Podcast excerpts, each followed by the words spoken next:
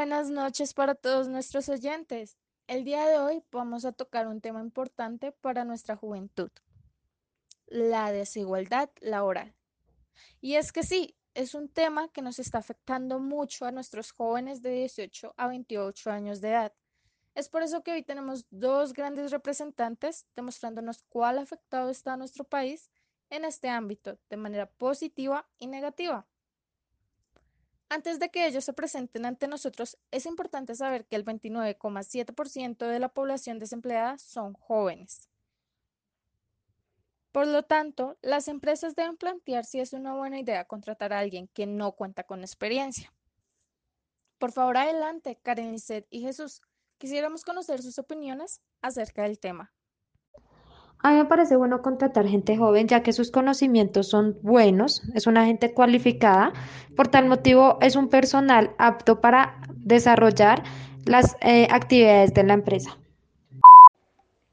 Bueno, para comenzar con el primer contra es la inversión extra en formación, que sobre todo si se trata de un proyecto que apenas está empezando o una pequeña empresa, esta información extra podría significar un lujo Claro, recordemos que una buena formación del personal sin experiencia significa que en la mayoría de los casos financieros, eh, cursos, seminarios o contratar personal que se encargue de guiar esas personas para que cuando tengan dificultades eh, las enfrenten en el nicho de mercado. En este caso no estoy de acuerdo con lo que me indica Jesús. Las personas jóvenes aceptan críticas constructivas. Por tal motivo es muy factible que estas personas, en dado caso de que lleguen a cometer un error, se les indique y lo acepten de buena manera, ya que están en proceso de aprendizaje en el área laboral. Ya yendo con el segundo contra, eh, que es como tal el manejo de emociones, es una de las cosas que provee la experiencia y es el conocimiento acerca de cómo manejar nuestras emociones en frente de desafíos o lidiar con contextos donde haya mucha presión. Eh, bueno, claro, esto no, no lo encontrarás en personas que hayan tenido contacto con el mundo laboral. Quizás uno de los mayores peligros de contratar personas sin experiencia que no están versados en el manejo de la crisis, a esto que conlleva que no cuentan con las capacidades necesarias para resolver problemas en, en eficacia o como se le dice bajo presión. En este caso no estoy de acuerdo con lo que dice Jesús respecto a lo de tener que capacitar a los jóvenes, pues mm, a mí no me parece necesario, eh, ya que muchos de ellos tienen los conocimientos adecuados ya sea que se hayan adquirido por medio de su carrera técnico profesional, esto les sirve para desempeñarse en el área laboral.